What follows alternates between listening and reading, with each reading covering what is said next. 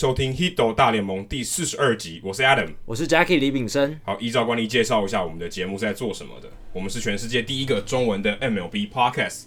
除了讨论大联盟当周的时事话题以外呢，我们会针对那些台湾主流媒体比较少报道的内容来做一些追踪的讨论。除此以外，我们也会邀请台湾熟知大联盟的棒球记者、专家，或是有特殊专长经历的听众朋友上节目畅聊他的独家观点。休赛季的时间，我们也不打烊哦。像我们本集，我们就邀请到旅居美国辛辛那提地区多年的听众朋友 Jimmy 来上我们的 Hito 大联盟，来跟我们分享他在美国看球，还有追呃在小联盟的台湾球员，这些小联盟的球场的纪念品啊，或是他行销活动怎么操作的，以及他个人非常爱好的 SGA，也就是 Stadium Giveaway，就是球场的赠品。对，讨论这些话题来跟大家分享。嗯另外，他有个很特殊的经验，是他曾经担任过大学的吉祥物。这个可能大家没有太多这样的经验。那我们请他来分享。因为也谈到说他在新西那提旅居这么多年，看看当地的红人队球迷是怎么样看 Pete Rose 还有 Pete Rose 的雕像的。以下的访谈是在二零一七年的年底录的，所以里面有提到今年的部分，并不是二零一八年的今年，所以我们没有预知的能力。你们讲到的今年其实是二零一七年。好，话不多说，接下来进行我们的大来宾时间。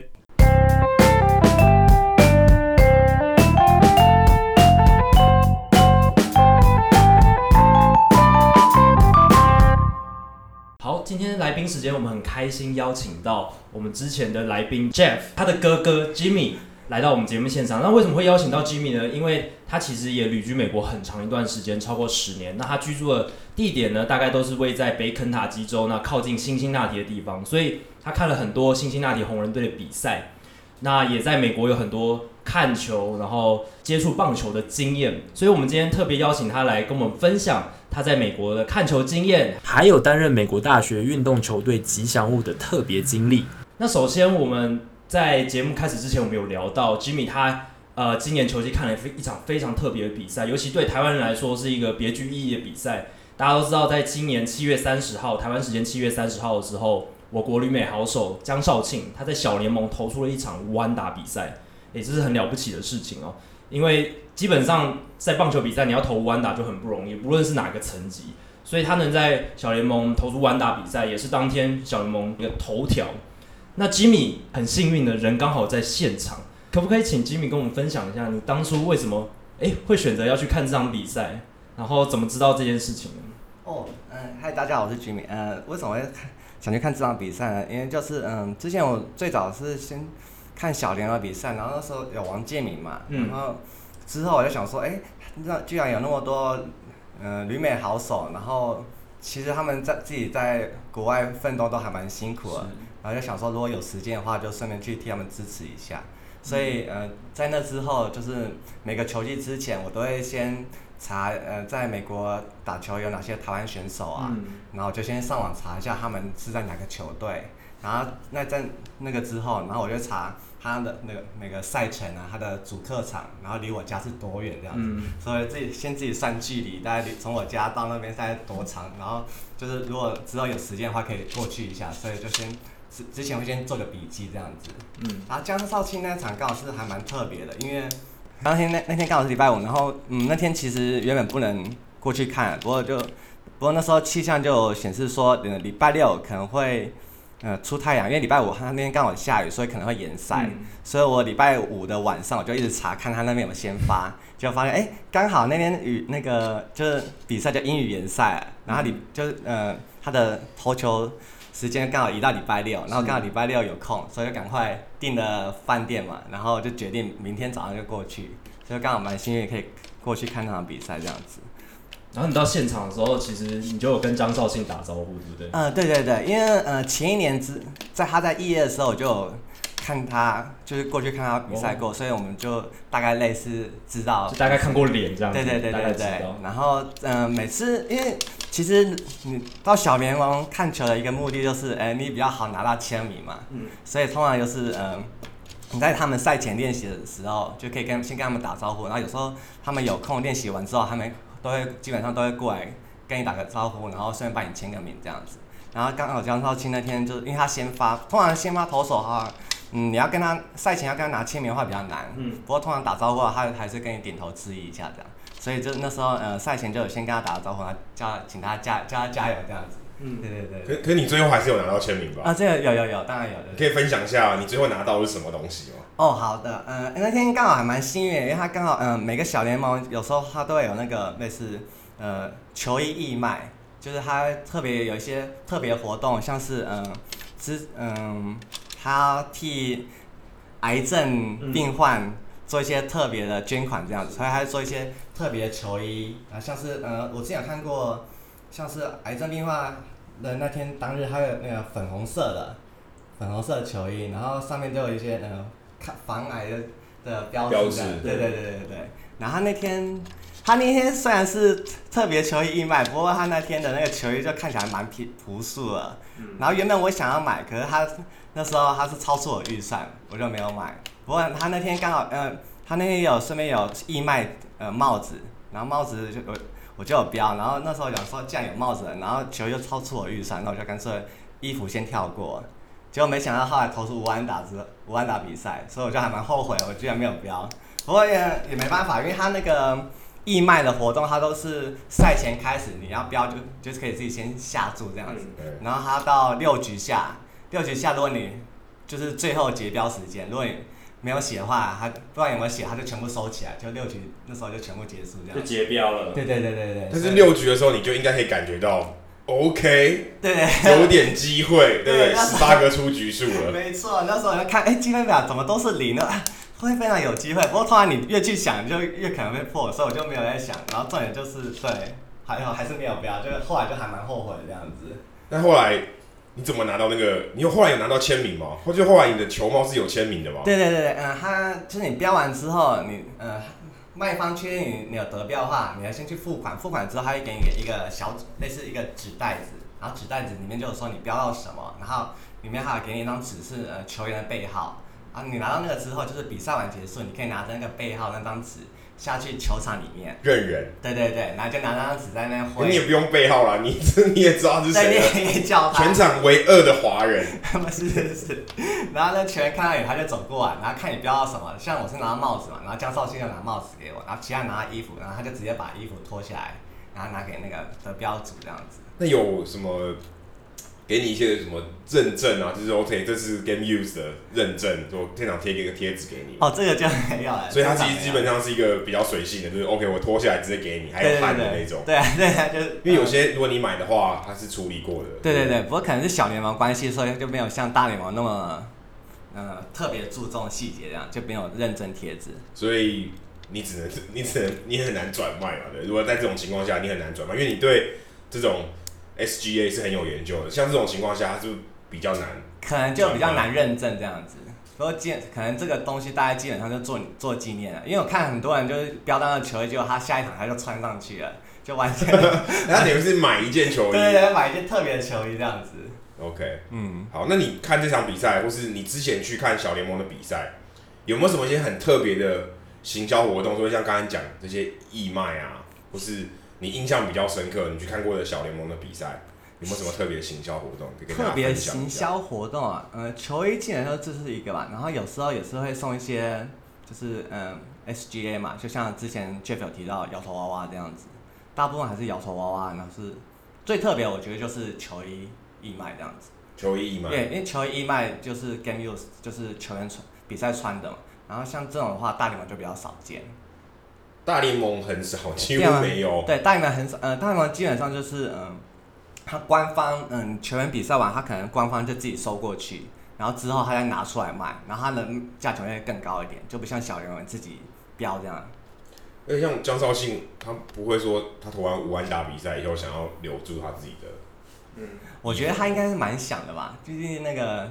经验蛮的难，但是没办法，因为这 deal 已经签下去了。对对对，他就说 OK，一定要一定要一定要，他也没办法说给一个假的，像伊莱梅尼那种给一个假的实战头盔，这其实根本没上场过，不行嘛，对不对？嗯，不过那天啊，他们我有他们的教练有把他的那个打序表，就他那不是有时候在休息室有个今天上场欧打单。对对对，还要把那个单子拿下来给江少庆，所以江少庆有留那个做纪念。哦，至少还有点东西可以做纪念。嗯嗯，那。那我们知道你那一场比赛，你是那一场比赛里面算是唯一的华人观众哦，据我所知，我是没看到其他华人那感感觉是这样子感觉。那像 Jimmy，你在美国这边有时候在小联盟看球，那你在球场看到华人的这个经验多吗？就是我我蛮好奇，在小联盟的这个比赛里面，华人现身，然后去帮。诶、欸，我们台湾的旅美球员加油的这个状况大概是怎么样？哦，好的，嗯，多多少少还是会少一点点。不过如果像是突然那天串起来，像之前林子伟啊，嗯、突然上大联盟的话，就很多人会去。对，呃，像我前一年林子伟还没上大联盟的话，那时候我去看，几乎都没什么华人。不过今年去的话，就还看到蛮多华人在那边的。那华人大概都是学生吗？去那边留学的学生为主？对，大部分都还是学生，因为可能学生还是比较有时间过去的。我自己去看，去年去看胡志伟，然后那个时候还是他们那时候没有先发，那时候是曾仁和先发，真人和做客胡志伟所属的 Montgomery Biscuit。那时候去的时候，我想说，我这附近看起来也没华人，嗯嗯嗯，然后就没想到我，我我带我我带国旗去嘛，就把国旗挂在那边，然后就有当地的华华华裔的那个大叔大妈来，也不是大妈，就阿姨啦，嗯，不要让他被他听到那个。他就来，他说：“哎、欸，你怎么一个人在这边都不找我们？”嗯、然后因为我拿国旗很显眼嘛，全场就一个人拿国旗，就太显眼了。嗯，然后跟他聊，就发现他们其实是胡志伟，等于是在当地照顾他们的这个有点像寄宿家庭，哦、就是他们每次回到主场的时候，他都会带他去吃好料的、啊，然后跟郑仁和一起。所以这个小联盟在那边，小联盟的球员在那边打拼，他们还是有一些台湾味，有一些家乡的感觉。所以，所以 Jimmy 也给了江少庆这种感觉。你看他在武安打的时候，他可以看到一个台湾人在现场。见证历史，对，我们需要，我们需要更多像 Jimmy 这样的球迷在台，在美国帮我们的旅美球员加油。我我想他在投投弯打的时候，心里应该有有闪过你。嗯，哦，是吗？希望，非常有可能，非常有可能。好，除了这个话题外，Jimmy 有一个很特别的经验，我想可能大部分听众朋友可能都没有的经验，不是说像小联盟看球，这个你有时间。有热血，你有机会做到。可是呢，你要当吉祥物，你有时间有热血还不见得有机会。你还有体力，你要当吉祥物是不容易的。之前 Jimmy 有在学校当过吉祥物，所以他对吉祥物是扮演吉祥物哦，不是说。对，超偶师这件事情，他他是有真的经历过，而不是说他对吉祥物有研究，他自己扮过吉祥物。那 Jimmy 可以跟我们分享一下，你以前扮吉祥物，尤其是在球队当吉祥物的时候。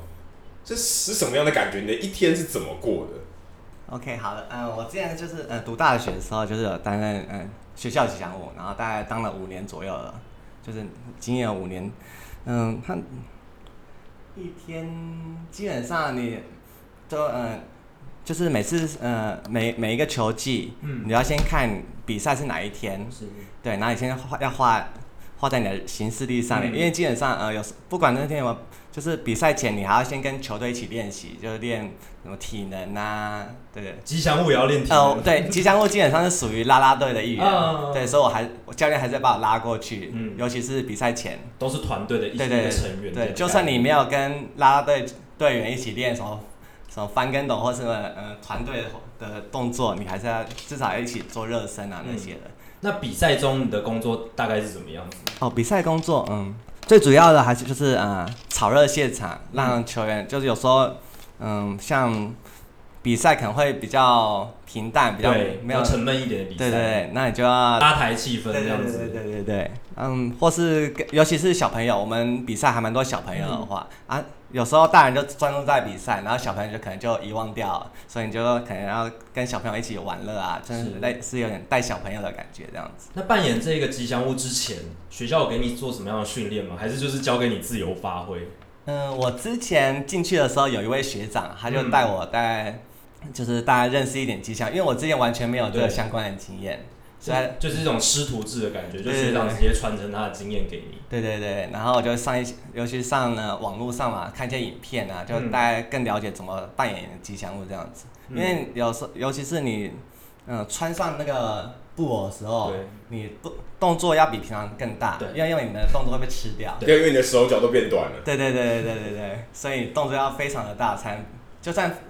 更大可能也只会像平常我们这样活动这样，尤其像招手啊，一般的动作而已。对对，对。但是你在里面其实是很大力的在摇动。对对对。或者是你大力的摇头，其实在外面看起来只是点头而已。没错没错没错。对，所以操偶师其实也是蛮辛苦的。嗯，对，是没错。那我们知道，其实红人队它有一个很著名的吉祥物，就是一个棒球的头，然后有一个胡子叫 Mr. Red。那因为 Jimmy，你有去看蛮多红人队的比赛，那可不可以跟我们分享一下这一支 Mr. Red 它的特色是什么？Mr. Red，嗯，据我所查到的资料，它是嗯红人队的第一支吉祥物。哦、然后它嗯，我觉得我们红人队还蛮特别，就是我们有四个吉祥物，通常其他吉祥物呃其他球队。大联盟的球队都只有一个吉祥物，四个吉祥物好多哎。对，尤其呃，如果有尤其是嗯，当你有四个吉祥物，你要做一些特别活动就还蛮容易的。嗯。有因为有时候有有别的球队就只有一个吉祥物，他做起来就有点尴尬。尤尤其是如果其他球员没有跟他一起互动的话，对，他都他自己在那我自己自嗨，对，自嗨自嗨。所以我们嗯，每次红人队有四个吉祥物，他们要做一些活动，就是还蛮特别。尤其像有时候有人要求婚呐、啊。有求婚的活动，然后有些吉祥物就是可以帮忙新郎或者呃求婚者拿一些戒指，然后后面还有一些标语，的话就可以交给另外一个吉祥物或怎样。嗯、所以嘛，要做一些活动的话，就是团体行动还是比较，比较方便。对对对。你自己当吉祥物的时候有遇过求婚或者什么有趣的事件事件吗？求婚，嗯、呃，在我们学校是没有，不过我我们学校有时候都会跟红人红人队做一些类似的大学日，然后那时候我就要过去。大联盟球场里面，哦，所以你有在大联盟球场里面当过吉祥物？呃，不是当他们吉祥，是对我说你在，你是一个吉祥物的角色。对，我是我们学校学校的吉祥物。不过我进去大联盟球场里面，站在 Great American Ballpark 里面。对对对对，哇，这很跟他们全台湾可能找不到第二个人呢。是吗？真的，因为第一个你要站上那球场已经不容易了，你要当超偶师，我觉得更难，你没有这个机会当超偶师。你就算有机会当有机会当超偶师，你要站到球场上也很难，所以这个经验很特别。你自己从那个 那个吉祥物的眼睛看到这个球场的感觉，应该很特别吧？要不一样，对对对。这个感觉好像你到底是在什么情况？你也不是球员，你也不是球迷，也不是观众，也不是记者，竟然是一个你是一个吉祥物，在看到这个 这个球场，那感觉不知道跟我想跟球员上大联盟的感觉应该蛮类似的，一个很特别的经验。对，那你在办吉祥物的时候，你心里要想着你的灵魂是这个吉祥物吗？还是你心里想的还是我是我自己？呃，基本上我是把我想的另外一个人，因为通常平常呃，是以像我办吉祥物的时候，呃，之前都没有人知道。当我毕业之后，呃，在很多人才知道，哎、欸，原来里面吉祥物是我，因为他们平常跟我蛮好，可我基本上很少跟别人讲说吉祥物是我另外一份工作，所以他们就说，哦，原来你是吉祥物，我完全看想不出来，原来里面是你这样子。对，因为我之所以会问 Jimmy 这个问题，是因为我们之前台北市大运的时候。操偶师的身份，熊赞熊战的超偶师身份被爆了出来。那有很多算是吉祥物或是吉祥物这种玩偶的专家，他们就觉得这是不好的这个行为，因为如果超偶师的身份被暴露出来，这一个吉祥物的灵魂等于也没有了。那这样子才让大家知道说，原来吉祥物的操作的过程中，它的灵魂非常重要。所以。吉米相，我相信吉米他在这个工作过程中也了解到这个概念，所以他在扮演吉祥物的过程的时候，其实是真的把自己当做另外，就是可能就是那个吉祥物的身份，然后脱离原本自己的身份的角色。对，这是很特别的一个环节。吉米，你觉得做一个吉祥物最困难？如果说扮演另外一个人很困难，那还有没有什么你觉得当吉祥物是很困难？例如可能很累啊，很热啊，尤其你在夏天的时候。哦，现在吉祥物里面是不是很热，或是有没有什么部位很辛苦、辛苦、辛甘苦的，跟我们分享？哦，是非常的辛苦，呃，尤其是我们像我们有时候呃做那个社区服务，外面有活动，我们要出去嗯、呃、做活动嘛。然后有一次呃夏天，我记得我最有一次夏天做完活动，中间休息而已，我就那时候太热，我就到旁边休息。然后我把那个我的头套拿掉，结果 不光是流汗，不光是那个衣服全部湿了，我把我衣服拉拉开，就里面冒烟，就太热了。冒烟？那那天是冬天吗？还是？那夏天，夏天的活动。夏天还冒烟？外面，对对对。哇哦，那是 那个温度有落差，温度对，是烧起来的感觉。就是对，就是体温太热。那你有没有因为这样昏倒或中暑啊？嗯，我是没有在活动之中暑过啦。不过我回家之，嗯，有时候就是有时候都太大。活动量太大，那可能又缺水关系，所以、嗯、回到之家之后会在几乎全身抽筋，脚啊手啊，然后走路都超痛。感觉像跑完马拉松，或是自己投完一场武汉大比赛的感觉，对对对，累翻了。或是步行环岛之后可能会有这样子的现象。我觉得真功现在如果听到这一段，应该会微微偷笑一下，应该真的很累。对，那吉祥物，如果你还要在很累的情况下还要装嗨，然后逗小朋友，那种感觉你是撑得下去的。你那时候你的你的脑筋、你的脑袋在告诉你是什么？哦，你当你快要撑不下去的时候，快撑下去，意志力吧，意志力。那还要装得很嗨。对，不过在我们学校的话，嗯、呃，像我篮球比赛的话，基本上是室内嘛，所以都还有冷气。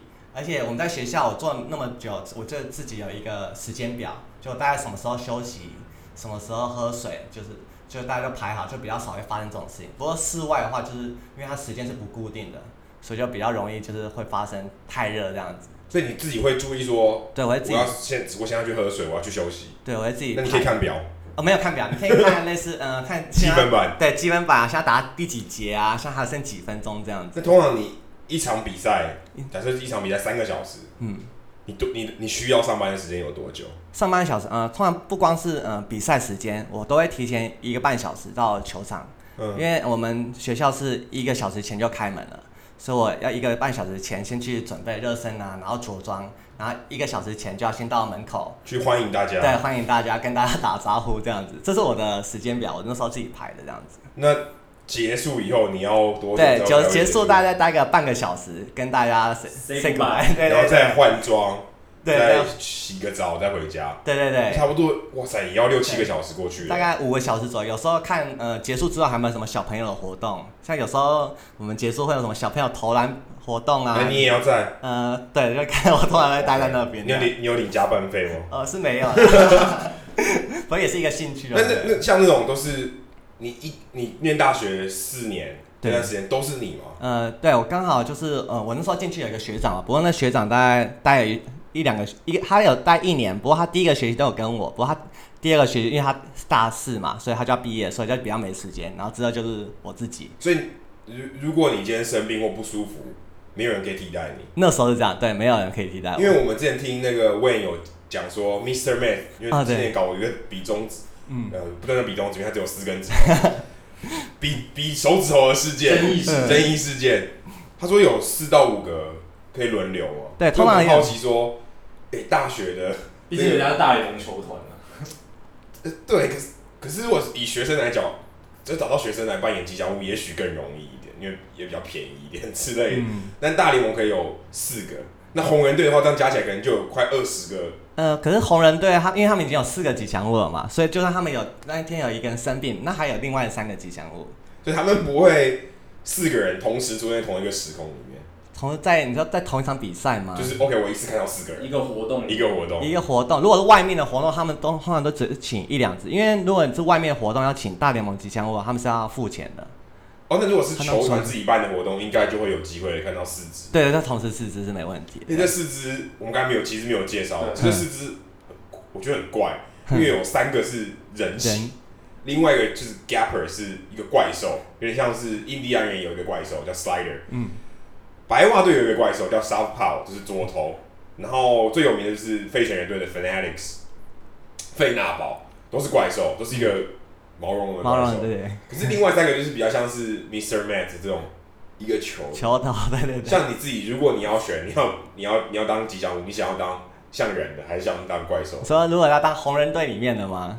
好，假设今天在红人队这这四个让你选，你要选哪一个？该不会你想，或者你想选女生？我 我我也想要选那个毛茸茸的 Gapper。对对对，因为人的话可能就，哎、欸，还是有挑战性。可能就如果相较之下，毛茸茸的怪会更更好玩，就是更更特别这样。动作可以更夸张。对对对对对，不像人，就是可能比较像人的姿势啊。然后如果是毛茸茸的怪，你可以做做一些特别。像我们呃 Gapper 的话，它肚子是特别大，所以你。在扮演他的话，你可以摇他的肚子，这样子，他肚子会这样抖抖抖动。不像人的话，人的话就可能只像摇肚子，就没有特别。那你自己像我们看有些网络上有些流传的影片，就是吉祥物很会跳舞。嗯，你自己本身会跳舞吗？我自己我是觉得我非常差啦，不过还可以这样。我大学有去修一些在基本跳舞课程，就是为了要增进我的舞技这样。但是没有人知道你是吉祥物。呃，你在在那课堂上，没有人，没有人。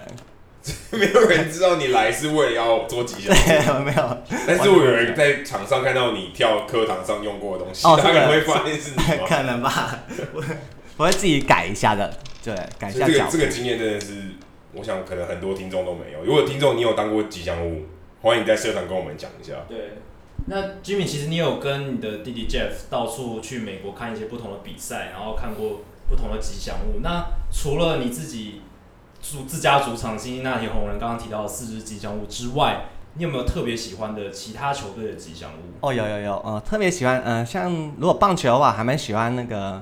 光芒队的 Raymonds，嗯，因为他，嗯，我因为有看、哦，他也是怪兽哦，对，他也是怪兽。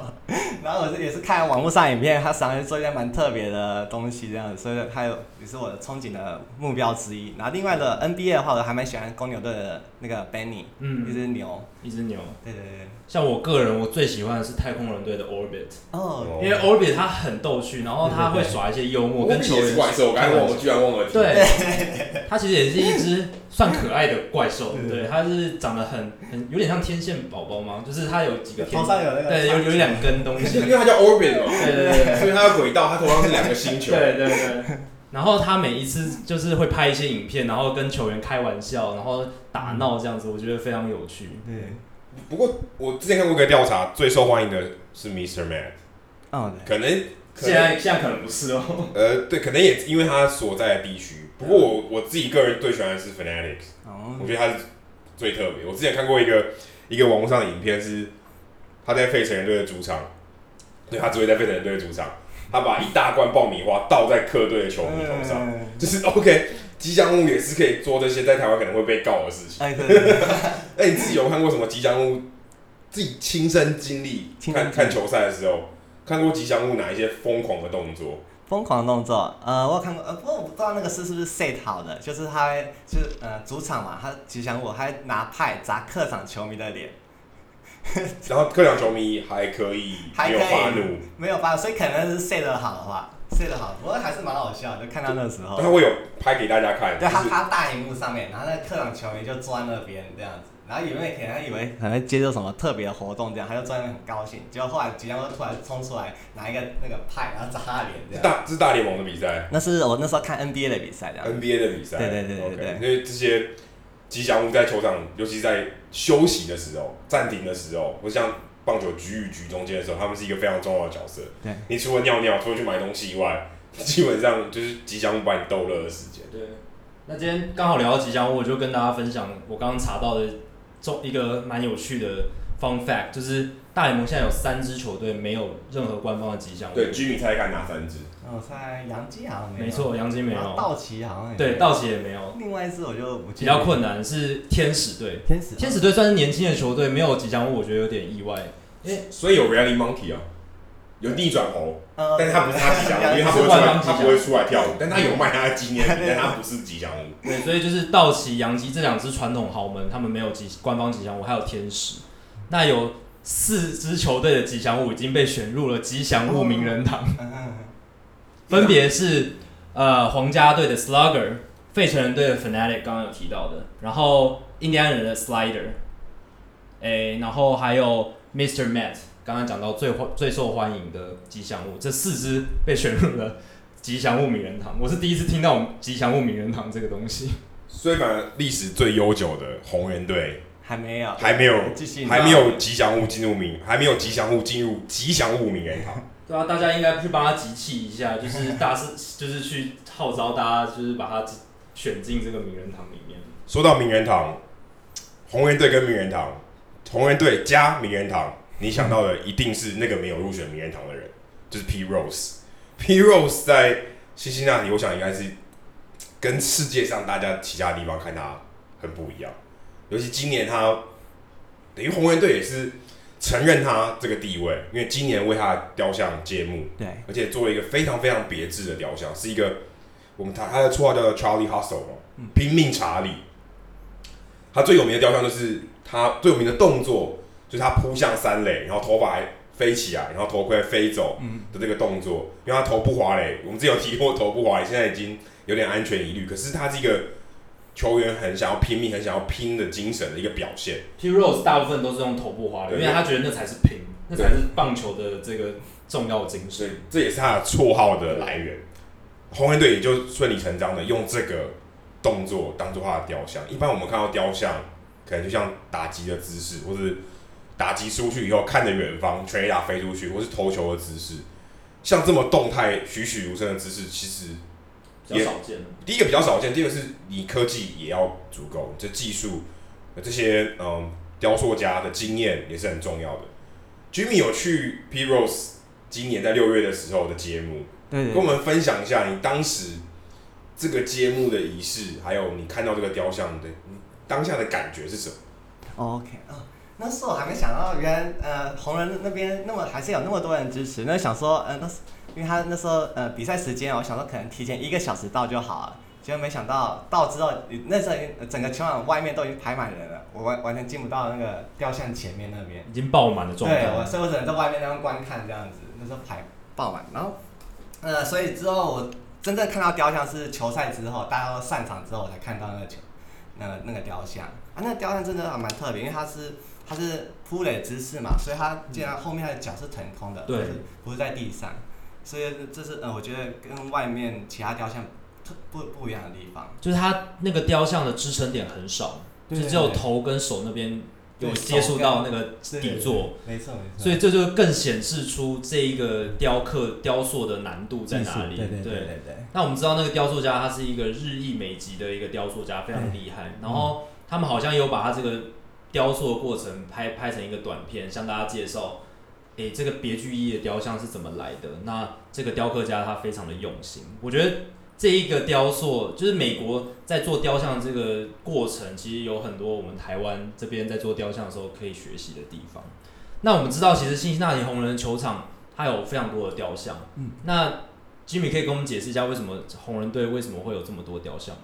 为什么我是不太知道，不过我是知道，嗯，因为辛辛那提历史悠久嘛。对，然后又尤其是我们七零年代德诺多冠军，是。所以他们两座红机器时代。而且是连霸哦，是国联最后一个连霸的球队，对，连两年嘛，对，对，所以嗯，然后那时候光是先发九人就有八个左右都是超强，那时候当嗯。当代名人堂球员，所以我们现在雕像就有雕像就嗯，总共大概有呃六个左右吧，很多，然后里面有三位就是那大红机器里面的球员，一定有 Johnny Bench 吧，就是 Johnny Bench 有有有，对，然后 Joe Morgan。啊，对，Joe Morgan，所以有四个抱歉，还有 Tony Perez，Tony Perez，对对对，这些都是那时候大红机最著名的球员。没错，所以他们等于那个时代就瞬间产生了一大堆雕像在球场外面。其实也是因为红人队所在的地方，那个球场呃，Great American Ballpark 所在的地方其实是算是市区的边缘，嗯，虽然旁边空间还算足够，所以他们有很多地方可以放雕像。一方面他们当然历史悠久，所以他可以放很多的雕像。我想刚才补充一下，刚刚那个雕像，它其实是这个这个这个雕塑的这个是一个日裔美籍，它叫做土屋汤姆，他其实也做过非常非常多的雕像，很多其他球场外面的雕像也可以看到他，可是他名字写的很小，不像光荣海洋生机这样这么大，所以你会你你可能很难察觉，而且这个算是比较特别，他他双手的碰到垒包的地方是他唯二的支撑点，对，他甚至还找来 NASA 的。科学家、物理学家来帮他算这个力学的角度，确保他不会倒。你自己有拿到一个小型的，对不对？跟我跟我分享一下，你拿到那个感觉都，哎，他的姿势是不是跟现场看到雕塑是一样的？对对对，他就是那个呃呃揭揭呃雕像揭幕日当天的送了一个那个揭入场的一个礼物，就是迷你版的雕像，迷你版的，对对对，嗯、呃，刻字化的小雕像，然后基本上你拿那个雕像到真正的雕像旁边比，基本上是一模一样的。因为它是以那个那个雕塑家做的那个原型来印出来的，所以它不是翻刻，而是说是他直接拿这个，它可能是缩小化，然后再大量制作出来。对，但他是拿他原本雕刻的原型，然后直接去复刻出来，所以那这样非常好，非常非常道地，因为它跟它跟一定一一定一模一样，因为它基本上是从缩小版的直接拿去印的。而且等于把这个雕塑家的心血结晶发挥到淋漓尽致，让大家都能手上就能可以拿到一个他的作品，是一个迷你版的。就是是每一个进场的球迷都有拿到这个。好像不是每个进场，不过还蛮多，好像有三万多个吧。嗯、哦，三万多个，可是那一场那球场有四万多个座位，所以还是有一万多个人拿不到。我三万多也是蛮多的，三万多等于大部分的球迷都可以得到。不过不过前提得是全。那场比赛要有三万人吧，不然可能还会有剩。对，因为我之前去一些球场特别活动，像精英队他们发那种衬衫什么的，也是限进场前一万名球迷才有。对，大部分都是一万一万五左右，也也有更少，或是有些是限制十二岁以下的。对对对。Jimmy 对这个也很有研究，对于 SGA 就是我们说的，就像 Giveaway，就是免费赠品很有研究。你自己排过最最难拿到是数量最稀有，但是是你现场去去排的、去拿的是什么？跟我们分享一下。最难拿到的，嗯，换大联盟的话，你只要提早的话，都还比较容易。提早多早？提早多少？呃，通常要呃开门，嗯、呃，我们红人的话，开是提早一个半小时开门吧。对。然后，然后如果要拿的礼物，确保拿到的话，要再更提早一个小时，所以大概两个半小时到，就基本上你都可以拿到。两，那听起来还可以，还可以，还可以接受这样子。嗯、如果是就是比较，因为红人的话，基本上就是还比较。普通，如果要去大球会，可能就要提早。像我弟在水手那边，可能要提早更早。不过红人的话，基本上是两个半小时。对，之前我去就是水手队的主场 c i v i c o Field 去拿 Ken Griffey Jr. 的球衣，那年那一周刚好是他的进入名人堂的纪念周。那天早那天是一点的比赛，下午一点的比赛，我十点到，我大概是一万多个人。哦，然后人家名气不一样 Griffey Jr. 在。水手西雅图地区真的太热门了。嗯，跟 P Rose 比，嗯，我我觉得我不我觉得很难说哦，不一定哦，不一定哦。P Rose 是因为他没有进名人堂，不然他的人气在辛辛那里应该也应该也很不错。嗯，要四个大概三三个小时到四个小时去拿钱去拿拿一件球衣，但是有可能因为赠品的关系，吸引程度不一样。不过那天也是礼拜天啦，嗯、所以很多人感觉很真的很多美国时间去排队。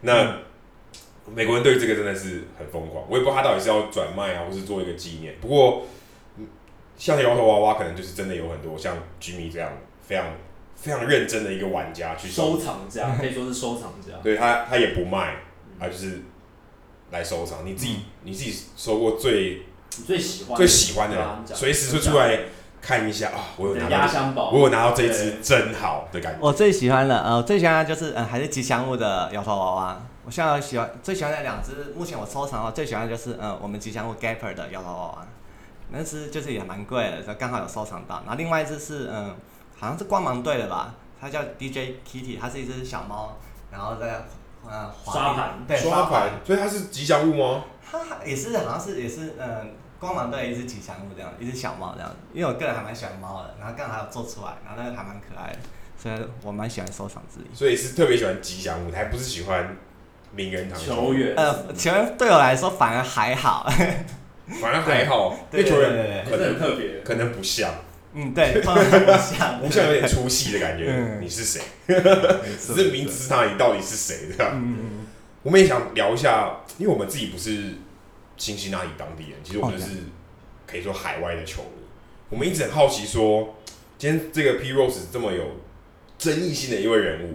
嗯，在当地到底大家谈论的时候，例如在你在酒吧的时候，你跟一般球迷互相聊天的状况是怎么样？对，对他的看法，就是对他的看法，这个人到底是是攻还是过？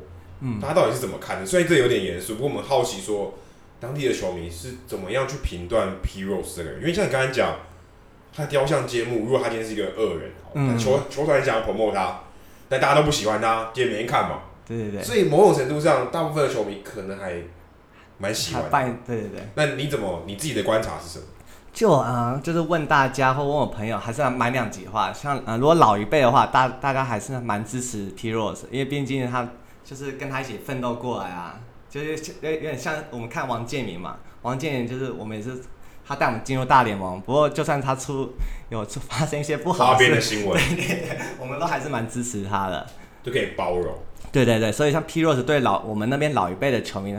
嗯，老一辈就是他们都还是蛮支持 P Rose，不过像年轻一代，像像你这一辈的嘛。对，对我我的话，我就觉得还好。对对对，尤其像嗯，最近还有一个花边新闻说，呃，类似性丑闻的方面。对对对啊，不过这个可能我们也不太意外。对啊，这样子。对对，所以嗯，像我跟我朋友就感觉就对 P Rose 就没有那么特别的喜欢这样子。但是就他最重要的还是因为赌博。嗯，他我们也不知道他有没有打假球，他也他蛮快也没有，应该也没有用那个时代我们定义的禁药，嗯，我们也不知道。但他最重要还是因为他赌博，不知道大大大家是怎么看赌博这件事？因为台湾可能比较多打假球，因为他自己的情况很特别，他是赌自己球队对赢，对对对对对，这很尴尬。你赌自己球队输好像容易一点，对不对？我比较容易操作，我赌自己球队赢，好像。以舆情好说得过去，嗯，但是于理你本来就不该赌。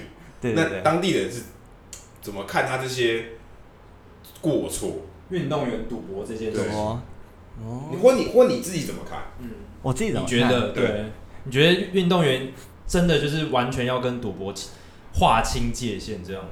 我觉得是还是要划清界因为像我之前做学校吉祥物，我们都还会签约说不能去赌博啊。哦，吉祥物也不行。对，因为我们还是算是学校运动员。你你也不能放水啊。对对对对对。哎、欸，你还有第一线消息，所以你你不行的，对不对？因为你看到球员。对对对对对，所以今天还是要签一些规范啊。不过可能 P Rose 那时候可能就没有，所以就比较忽略掉那一部分这样子。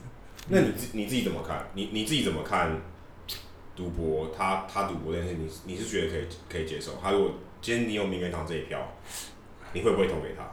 如果你是辛辛那提的球迷，你在辛辛那提，假设 假设你今天是一个辛辛那提的记者，你有这个票，你会不会投给他？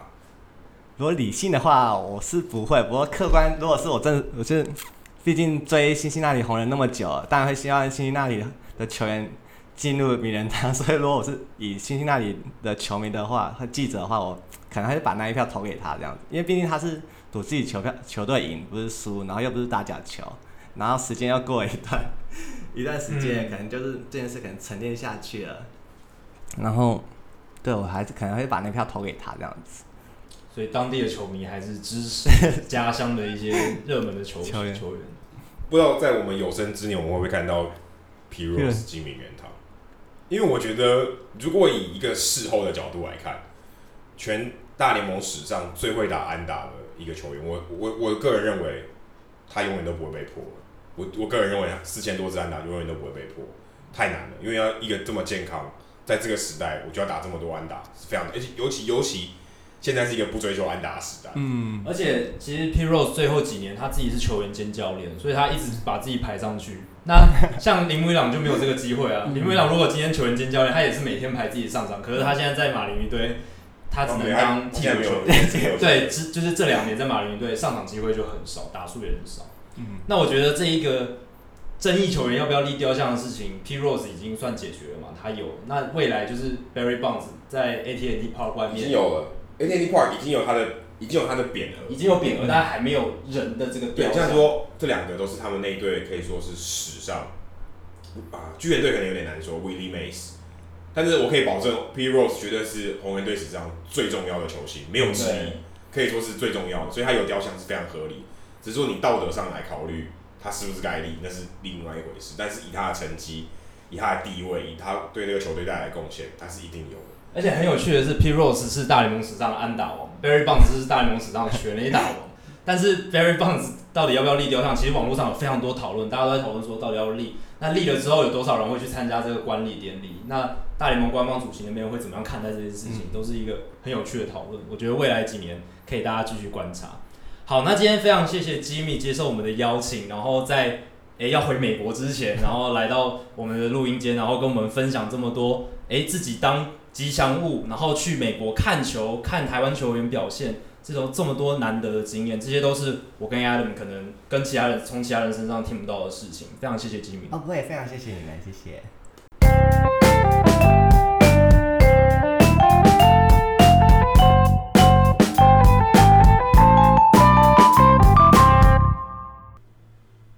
接下来进行本周的人物我来讲时间。Adam 今天要介绍什么样的人物呢？刚刚我们听 Jimmy 分享那么多吉祥物的故事，对。二零一六年最红的吉祥物是谁？你觉得？这个我还真的想不到。二零一六年吗？不是二零一七年。一七年应该是 Mr. Mets 吧，因为他有上新闻啊。终止事件。他对理论上没有终止，但是就是比了一个算是大家公认的不雅手势，就是四只手指头里面比较中间。对对对。但是不像五根手指头有中指。对，算是比较有话题性，我印象比较深刻的。但其实我们要介绍另外一个。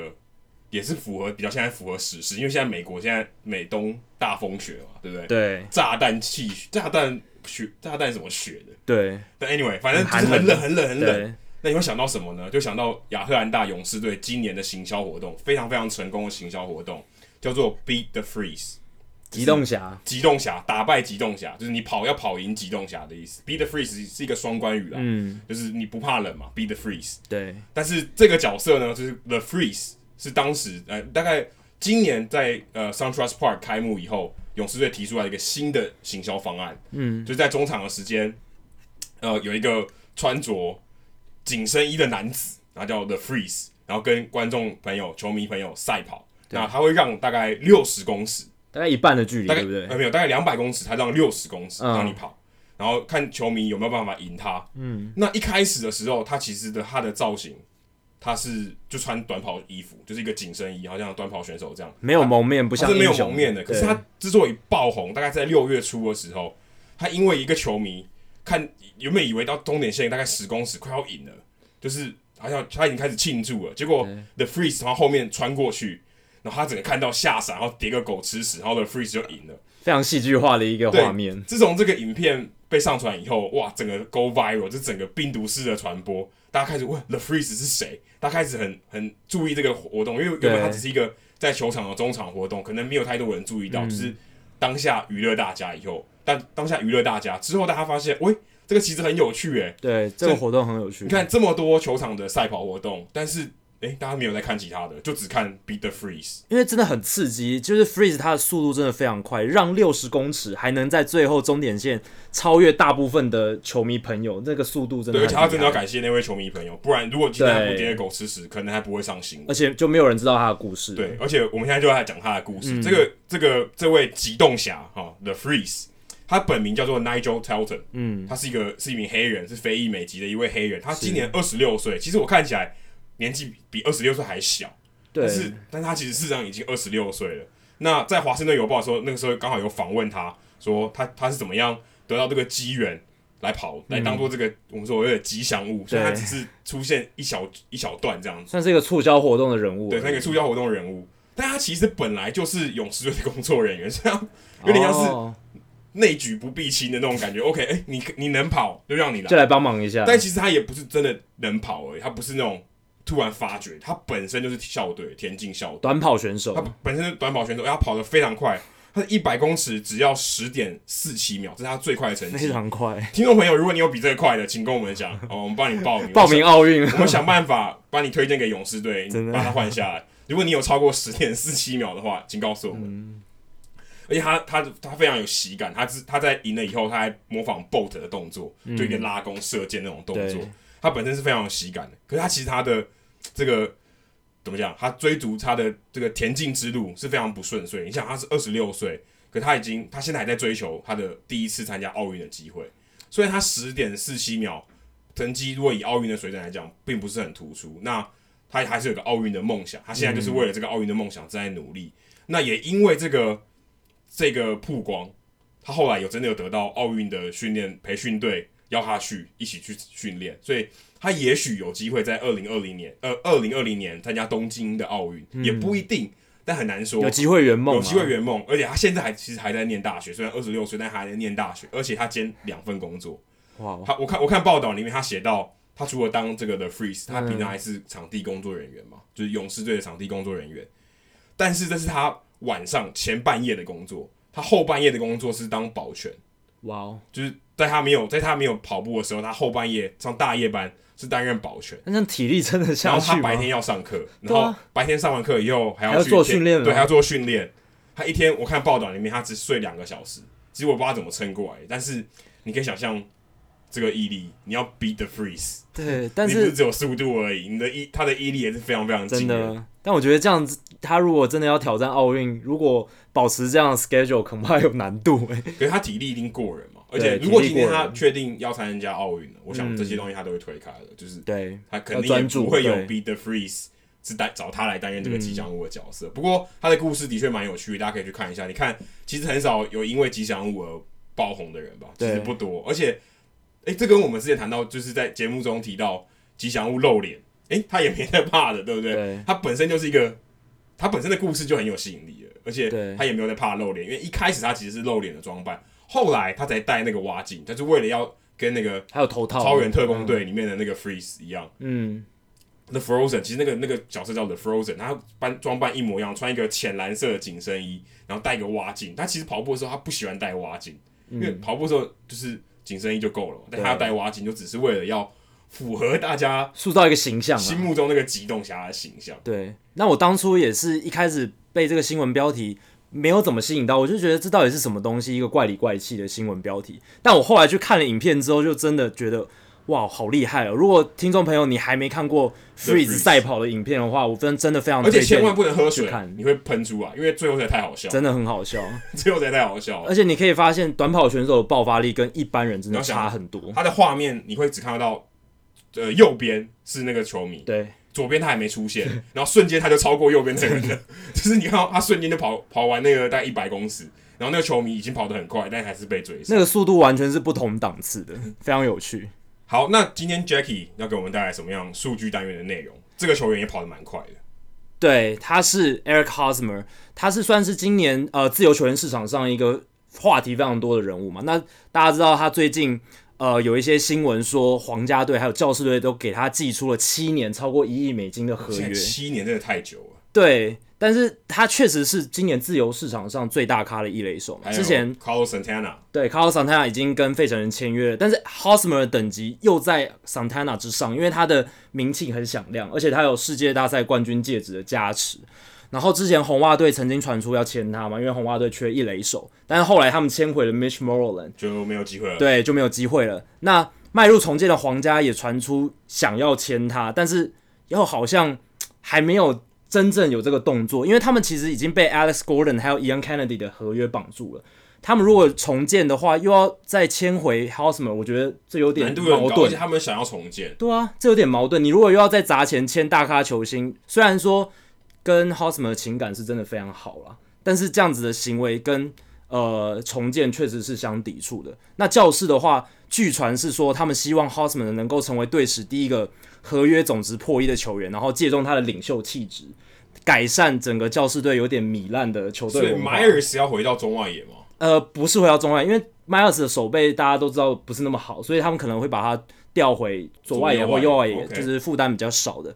但是这也让很多就是球探专家质疑说，到底这样子的作为能不能帮助教士队扭转整个球队？快、欸，今天还传出他把索拉特交易到蓝鸟，对啊。也算是正中比较台柱的角色，很重要的打线的中心打者。如果你把他交易到蓝鸟，那到底是要你到底要拼呢，还是不拼？然后他们阵中的很多年轻球员其实还不成气候，所以教士队也真的是让人摸不着头绪。但是回到 Hosmer，我今天要讲他什么呢？主要也是呃上礼拜我有讲到 Yandy Diaz 嘛，他的滚地球率过高。那其实 Eric Hosmer 也有这样子的问题，他在去年大联盟的滚地球率排行榜上也。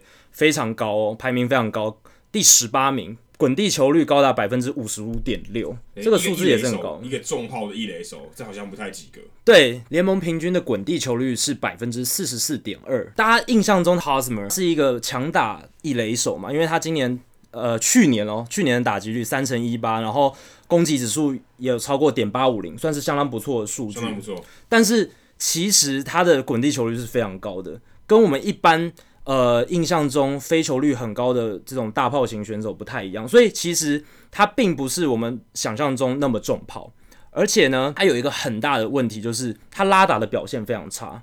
一般来说，强打者他拉打的表现是他攻击的主轴嘛，因为拉打对拉打是一个打者展现 power 最有利的位置，通常啊，一般来说。但是 Eric Hosmer 他拉打的打击率只有两成一八，可能跟 Joe Mauer 一样，对，排名全联盟倒数第二。那为什么会很差呢？其中有个原因就是他拉打的滚地球率又比他一般平均的滚地球率更高，他拉打的滚地球率高达百分之八十一点五，所以等于说我只要布阵在一二垒就很有机会了，几乎完全能抓得到他，因为他几乎他拉打只要五球就有四球都是滚地球，是，所以你只要布阵下来，那基本上抓到他的几率非常高，而且不仅于此，他拉打的击球出速还不强。所以代表说他打出去大部分都是滚地球也就算了，这些滚地球还都是比较偏软弱的。他拉打的平均击球出速有受伤有关啊，打一个方向才变得软弱，另外一个方向可能还比较强劲。对，而且正常情况下是该强劲的地方他没有强劲。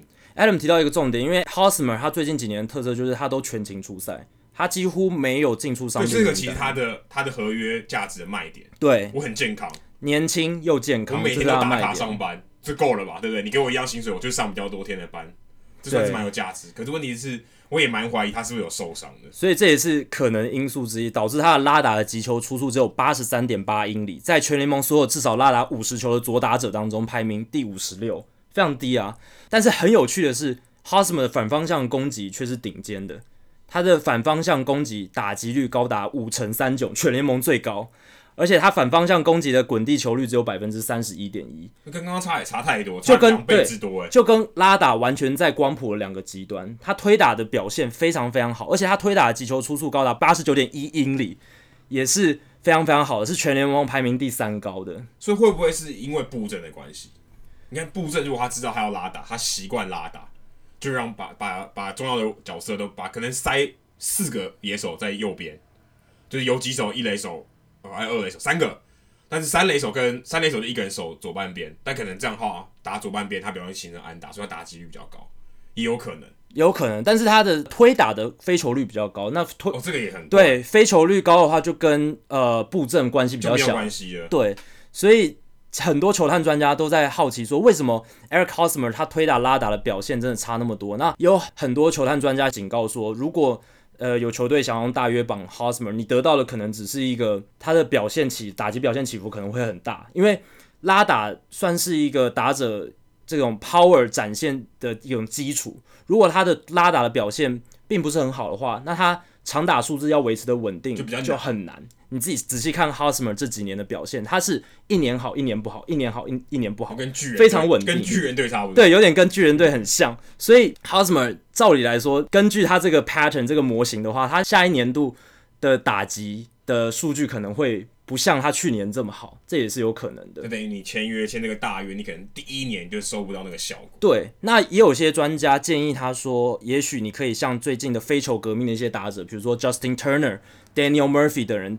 去接受这种非球革命，然后刻意提高你的打击仰角，但是记者他就觉得 Hosmer 应该不会这么做，为什么？因为 Eric Hosmer 他是跟 Justin Turner 还有 Daniel Murphy 当年比较不一样，是他是已经有很高名声的球员了，当年。Justin Turner 跟 Daniel Murphy 会改变打法，是因为他们那时候都是打不出名气的小咖球员，是真的小咖，而且打不出长打火力。他们是为了扭转自己的职业生涯，所以愿意冒这种险，说破釜沉舟。对，因为改变打击姿势、改变打击的这个机制是很困难的，是是要冒很大的风险的。所以他们那时候会愿意尝试是可以理解。但是对于一个，诶，我现在已经要签一个超大合约的球员来说。他会觉得说，我有必这个必要要改变我的打法吗？而且可能会让我的表现下滑一阵子。对，就是一定有一些阵痛期，除非他在春训的时候就可以度过。不过，不过我觉得这很困难，因为真的，他身为一个成熟，已经是肯定成成熟的球员，他打球可能打二十几年。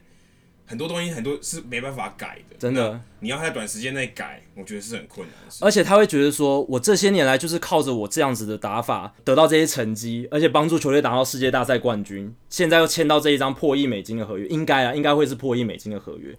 那我为什么要改变我的打法呢？欸、不一定呢、欸，搞不好搞不好他在春训前才签约，有可能拿一年的、欸，有不是没有机会。如果真的都都现在三十支球团真的都有默契的话，有默契，而且。所有球团真的都非常在意 Hosmer，我刚刚提到的那些进攻上的一些瑕疵，数对一些瑕疵、一些数据，搞不好真的有机会。但是、啊、现在我觉得是很有机会。现在 JD Martinez 跟 Hosmer 都很尴尬，就没什么人炒他们的话题，很尴尬，行情一直炒不起来。但是也有可能是呃，他们经纪人那个 Boras 在故意有有一点在操作这个市场的感觉，他希望他一定会希望早点签，早点签，早点享受。诶、欸，但是 Boras 他过往的操作风格都是希望等越久越好，然后像陈伟英这样去谈判，对他他喜欢好事多磨。然后到最后，他可能会跟直接跟球团老板沟通，他不去跟就是球球队的高层沟通，他去跟球团老板直接说：“哎，这个球员他有很多隐形的影响力。”直接跟出钱的有关。对，那像 Eric Hosmer，呃，我在分享，我最近有写一篇文章跟 Hosmer 有关，然后我就是提到他打击手背上一些瑕疵。那我们的听众朋友 Chris Lu 他就来留言说，他觉得 Hosmer。确实有他的价值，因为他就是有那种领导气质，就跟 Derek Jeter 一样嘛。对，Derek Jeter 的领袖气质，他在休息室目前你看不到。对，他在休息室里面可以扮演一个很正面的角色。其实我也同意他的说法，这是 Hosmer 他确实提供出来的价值。WAR 值反映不出来的东西，真的。所以我觉得 Hosmer 真的是今年冬天大家可以关注的一个自由球员，他到底可以拿到什么样的合约，就可以反映出现在大联盟球团他们怎么样看待这个数据，怎么看待数据，怎么看待这些他提供的无形价值，怎么去权衡，所以大家可以仔细观察。好，以上就是我们《Hito 大联盟》第四十二集的全部内容。那如果大家喜欢我们节目的话，欢迎加入《Hito 大联盟》在脸书上的社团，只要上 FB 搜寻 “Hito 大联盟讨论区 ”（H I T O 大联盟讨论区），就可以加入这个社团，然后跟我和 Adam 还有其他上过我们节目的来宾、其他听众朋友畅聊棒球。那如果想要订阅我们节目的话，也很简单，只要上我们的官网 hitomlb.com。h i t o m l b dot com 上面就有详尽的订阅解说方式，不论你用的是电脑、手机还是平板，作业系统是 iOS 还是 Android，都可以免费的订阅。另外，也希望大家到 iTunes 的 Podcast 专区，在 Hito 大联盟的页面底下评分跟留言，让还没有听过 Hido 大联盟的朋友能更快速的了解 Hido 大联盟的内容跟节目特色。另外，我想和大家推荐一样跟我们在做 Podcast，不过他们做的是 NBA 的。讨论 podcast，对，他们节目叫小人物上篮，对，大家到呃 Facebook 上搜寻小人物上篮，也就是一那个灌篮高手里面的小人物上篮，搜寻这个 podcast。对，那到 iTunes 的 podcast 专区也可以找到他们的节目，也欢迎大家在下面评分跟留言，给他们更多鼓励。好，那今天节目就到这里，谢谢大家，拜拜，拜拜。